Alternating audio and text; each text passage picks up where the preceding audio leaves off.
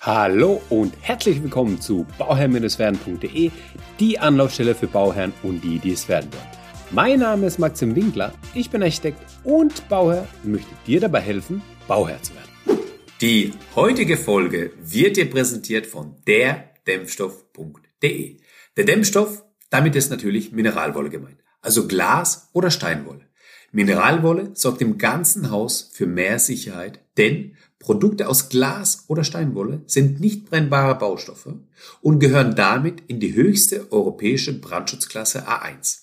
Im Fall eines Brandes hilft eine Dämmung aus Mineralwolle dabei, Fluchtwege freizuhalten und verzögert das Ausbreiten des Feuers auf andere Räume und Stockwerke. Eine Dämmung mit Mineralwolle ist also immer eine sichere Wahl und bietet Brandschutz auf höchstem Niveau. Was das Multitalent Mineralwolle noch alles drauf hat, erfährst du unter derdämmstoff.de. In der heutigen Folge geht es um das Thema des Brandschutzes bei einem Einfamilienhaus. Was haben wir zu beachten? Was ist ganz wichtig, was wir beachten müssen? Und wo ist das Ganze natürlich geregelt? Lass uns starten. Also zunächst mal, der, die gute Antwort auf diese Frage, die wichtig ist natürlich, ist, der Brandschutz ist im Einfamilienhausbereich relativ einfach.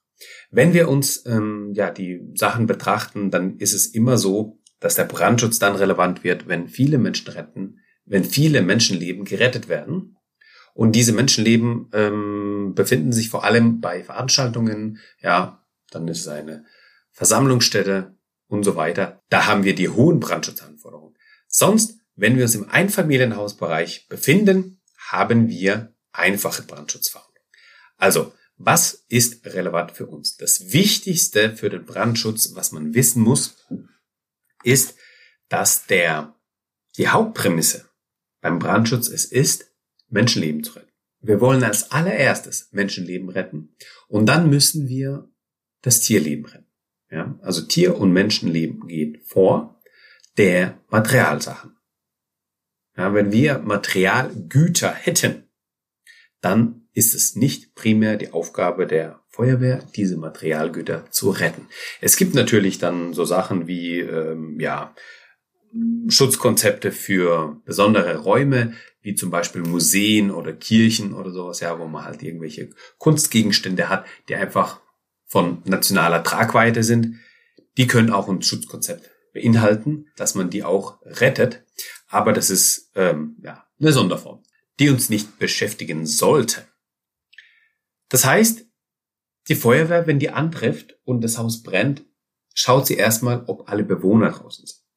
Ob die Menschen gerettet wurden oder gerettet werden müssen, wer sich noch im Haus befindet.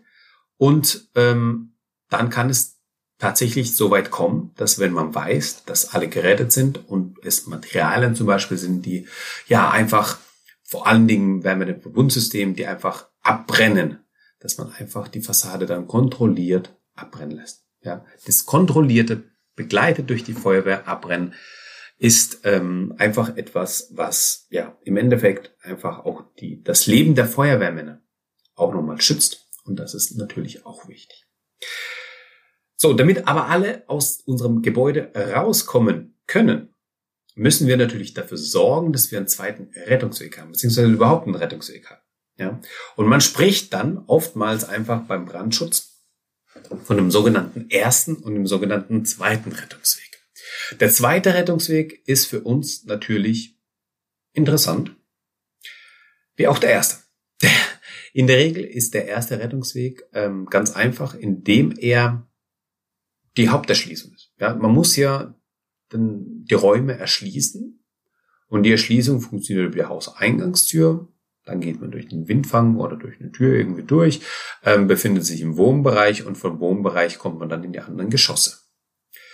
Jetzt gibt es Treppen, die sind halt im Wohnbereich äh, angegliedert und gehen dann hoch oder es gibt halt eben komplett abgeschlossene Treppenhäuser, die auch genutzt werden können.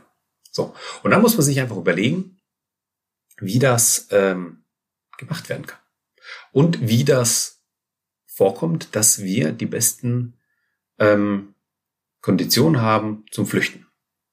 In der Regel hat man bei Bürohäusern oder einfach ja öffentlichen Veranstaltungen und so weiter ähm, die Anforderung, den den Verlauf, den Fluchtweg so einfach wie möglich zu gestalten. Bedeutet, das muss ausgeschildert werden, dass die Türen gehen immer noch in Fluchtrichtung auf. Dass diese Auflagen haben wir in meinem Familienhaus nicht, weil wir da davon ausgehen, dass die Personen, die sich in diesem Haus befinden, die Personen, die das Haus bewohnen, sich so weit auskennen, dass wir davon ausgehen, dass die wissen, wohin die rennen müssen, wohin die flüchten müssen in einem Brandfall.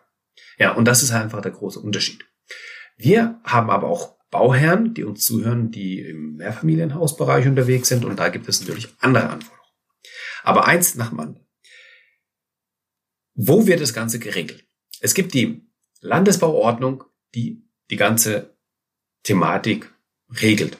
Und das Problem ist auch, dass wir ja das nicht alles über einen Kamm scheren können, sondern dass jeder in seinem Bundesland jeweils in die Landesbauordnung schauen muss und schauen muss, welche Anforderungen habe ich an den Brandschutz.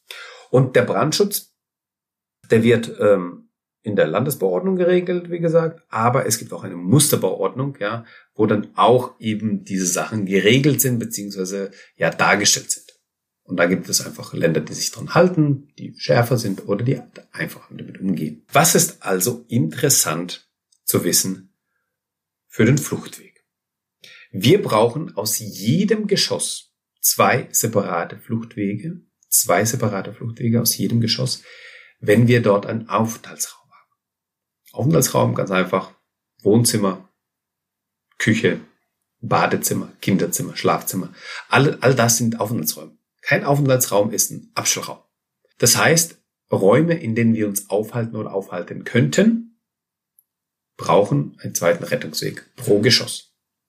Bedeutet, wenn wir einfach ein Einfamilienhaus haben, dann müssen wir einfach immer sicher gehen, dass wir aus jedem Geschoss sowohl über die ganz normale Treppe, die uns zur Verfügung steht, rauskommen, als auch über ein Fenster oder ein Balkon oder ein, einfach eine Möglichkeit, nach außen zu gehen. Ja, also aufpassen. Wir haben nicht die Verpflichtung, aus jedem Zimmer die zwei Wege zu haben, sondern aus, in jedem Geschoss muss es zwei Fluchtwege geben.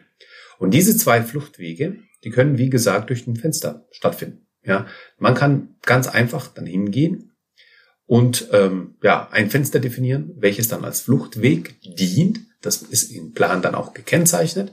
Und dieses Fenster bekommt besondere Anforderungen. Denn dieses Fenster muss die äh, Mindestmaße für Fenster erfüllen. Und diese sind dann in der Landesbauordnung der jeweiligen Landesbauordnung des Landes einfach wiederzufinden. Ja. Wir müssen weiterhin prüfen, dass wir in einem Dachgeschoss natürlich auch ähm, ein Dachfenster haben. Und dieses Dachfenster muss entsprechend auch der Landesbauordnung ähm, gemacht sein, dass dann auch aus, aus diesem Dachfenster ausgestiegen werden kann. Das dient dazu, dass der erste Rettungsweg, also der, die ganz normale Treppe versperrt sein kann, ja, mit Rauch voll sein kann und dann kann ich da nicht flüchten und dann muss ich einfach eine Möglichkeit haben, um aus dem Haus zu flüchten. Und die Feuerwehr, die leitet an. Ja, das heißt, ähm, entsprechend ist auch die wichtig die die ähm, Gebäudeklasse, ja, wie hoch das Gebäude ist. Und wenn das eben ja bis 21 Meter kann die Feuerwehr mit der Leiter retten alles, was drüber ist, ist ähm, ja nicht mehr möglich, das Ganze anzuleitern. Und da bewegen wir uns dann, wenn wir halt von ja, Mehrfamilienhäusern sprechen, aber im Einfamilienhausbereich sind wir da ganz safe, wenn wir da ganz normale Fenster definieren, die unsere Fluchtwege sind. Wieso müssen wir die Fenster definieren? Wieso können es nicht x-beliebige Fenster sein? Na, das hat folgenden Hintergrund. Ähm, Stand der Technik heutzutage ist ja, dass man elektrische Rollläden hat also elektrisch betriebene Rollläden, die dann einfach runtergehen, ja, mit einem Taster. Und in einem Brandfall müssen wir uns einfach sicher gehen, dass diese elektrisch betriebenen Rollläden nicht elektrisch betrieben sind, sondern mit einer Kurbel aufgemacht werden können. Ja, denn wenn es einen Brand gibt und da gibt es einen Kurzschluss und da gibt es die Elektrik, die streikt, der Motor ist blockiert, ich bekomme ein Fenster nicht auf. Deswegen muss ich dann eine Möglichkeit haben, dass ich eine Kurbel habe, und diese Kurbel muss entsprechend äh, bedient werden können, so dass ich das Fenster aufmachen kann bei einem Stromausfall. Ja, und dann die Möglichkeit habe, einfach das zu machen. Das wird ganz, ganz oft vergessen. Das wird ganz oft vergessen, einfach ja, für die Planung oder allgemein wird einfach nicht dran gedacht, weil man ja, Fenster halt. Man bestellt einfach ein Fenster und gut ist. Ja, und da müssen wir einfach ansetzen, dass wir dran denken, dass wir das in den Kosten haben, dass wir das in den Plänen haben und dass wir ähm, ja einfach wissen, wie wir damit umgehen. Und jetzt kommt das Wichtige. Das war jetzt das Einfamilienhaus. Was passiert bei einem rein Mittelhaus? Beim Doppelhaus und beim rein Endhaus ist ja relativ einfach, genauso wie beim ja, ähm, Einfamilienhaus. Aber was passiert bei einem rein Mittelhaus, wenn ich jetzt Räume habe, die nur nach außen, also nach hinten, nach zum, zum Hof hin ähm, gerichtet sind und ich vorne zur Straßenseite entweder keine Möglichkeit habe, ein Fenster anzubringen oder gar keine Fenster überhaupt habe oder hätte. In der Regel, ja, und das ist mal, sage ich mal, die Regel, in der Regel habe ich ja auch Fenster sowohl nach hinten hinaus als auch nach vorne heraus und kann dann damit ähm, sicher gehen, dass ich pro Geschoss gerettet werden kann mit einer Leiter von der Feuerwehr. Wenn ich aber den Fall hätte, dass ich vorne, nach vorne hin keine Fenster habe, weil da ähm, vielleicht die Erschließung verläuft.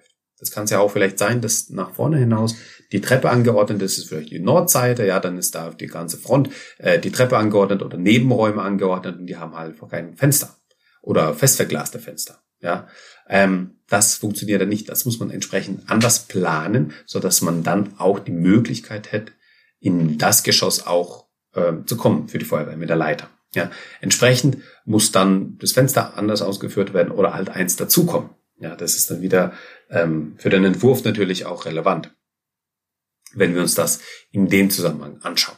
Das heißt, wir haben jetzt ein Einfamilienhaus, Doppelhaus, Reihenhäuser behandelt und ähm, die Frage, die sich dann stellt natürlich, ist, was passiert mit dem zweiten Rettungsweg für ein Mehrfamilienhaus?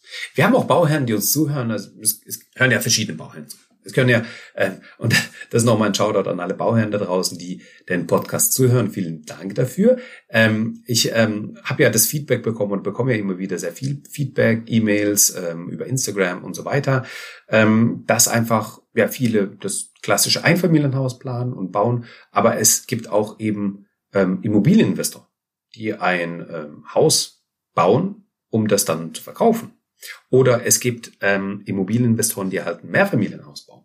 Ja, oder es gibt einfach Bauherren, die ein Mehrfamilienhaus bauen, um dort die Erdgeschosswohnung beispielsweise zu bewohnen und den Rest zu vermieten. Ja, oder zu verkaufen. Es gibt ja verschiedene Ansätze. Aber ich, ich will damit sagen, es, es auch Zuhörer gibt, äh, und davon auch nicht wenige, die eben auch ein Mehrfamilienhaus bauen. Und was muss man da beachten?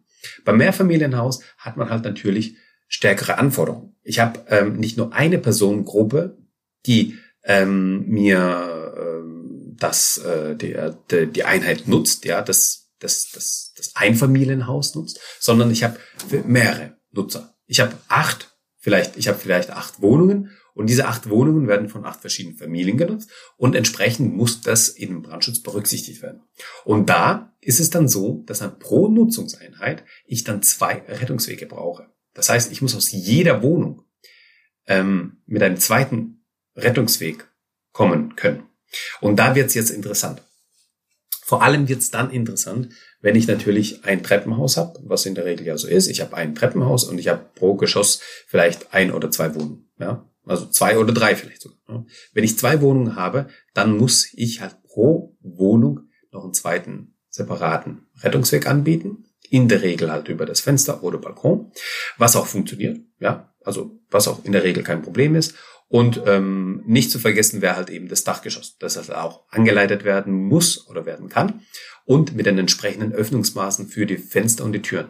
Vor allem ähm, bei Dachgeschossen, die ausgebaut werden. Und das ist jetzt auch ein großer Punkt, auch ein wichtiger Punkt, ähm, der Dachgeschossausbau. Das funktioniert Teilweise hat man in den 80ern oder 90ern Dachgeschosse ausgebaut, die einfach von einem Brandschutzanforderungen nicht mehr Stand der Dinge sind von heute. Und wenn man heute das Gleiche machen würde, wird man das nicht mehr genehmigt bekommen. Das ist ganz einfach.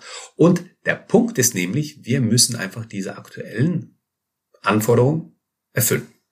Und wenn ich jetzt, und das hatte ich ganz oft, wenn ich jetzt ein Dachgeschoss habe und ich komme einfach nicht von der Hofseite an das an das, äh, an die Wohnräume dran, dann muss ich einfach dafür sorgen, dass zur Straßenseite es entweder eine Gaube wird oder ein Fenster, ein Dachfenster, was einfach ähm, angeleitet werden kann, etc. etc. Und wenn wir, äh, jetzt kommt die nächste Einschränkung oder der nächste Punkt ist, wenn wir einen Dachgeschossausbau haben, was äh, im äh, bauenden Bestand ist oder halt ein, ein ähm, im Denkmalschutz sich befindet. Ja, wenn ich ein denkmalgeschütztes Dach ausbaue und dann auf einmal vorgegebene Maße habe, was die Fenster anbelangt, dann muss ich halt extremst aufpassen, was ich und wie ich das mache. Weil dann kann es einfach zu Problemen führen und dann muss man einfach hingehen und ähm, ein zusätzliches Dachflächenfenster einbauen, ja, dass die äh, Menschenleben einfach gerettet werden können. Weil ohne funktioniert das nicht. Aber es gilt immer einfach ein wichtiges Prüfen beim Ankauf beziehungsweise beim Bauvorhaben, dass man diese Parameter natürlich abprüft, unterstreicht und ähm, ja einfach sicher geht, dass man da keine Probleme bekommt mit der Genehmigung beziehungsweise mit der Rettung, mit dem zweiten Rettungsweg. Ja, das waren die wichtigsten Punkte für die, den zweiten Rettungsweg bei dem Hausbau. Es gibt ähm, was den Brandschutz anbelangt, gibt es nochmal viele verschiedene andere Themen, die werde ich auch nochmal äh, besprechen und äh, eine Folge dazu aufnehmen. Aber an dieser Stelle erstmal das, was wir damit ähm, erreichen können. Wir können damit nämlich Menschenleben retten und Tierleben retten. Und das ist das höchste Gut, dass wir einfach Leben retten. Alles andere ist zweitrangig. Deswegen ist der zweite Rettungsweg auch wichtig, dass wenn der erste Rettungsweg verbaut ist oder halt hm, nicht mehr ja, betretbar ist wegen Rauch etc., dass ich dann einfach die Möglichkeit habe auszuweichen und dann ähm, den zweiten, zweiten Rettungsweg zu nutzen. Und da immer halt immer im Ohr haben oder immer einfach ähm, beachten, A, ist es die Fenstergröße, die beachtet werden muss, ja, dass ich da in, den, in der jeweiligen Anforderung, in der jeweiligen Landesbauordnung bin und dass ich auch das Fenster mit den, wenn ich, wenn es elektrisch betrieben ist, das Fenster, den Rohrladen einfach manuell dann öffnen kann. Das ist ganz, ganz oft, was einfach vergessen wird. So, in diesem Sinne bedanke ich mich, dass du mir zugehört hast. Ich wünsche dir das aller, allerbeste bei deinem Projekt Eigenheim und immer dran denken, um Bauer zu werden. Schau rein bei Bauer mit Sven. Ciao, dein Max. Vielen Dank noch einmal an derdämmstoff.de für Sponsoring und die wirklich wertvollen Infos und Tipps rund um das Thema Mineralwolle. Den Link findest du in den Show Notes der heutigen Folge.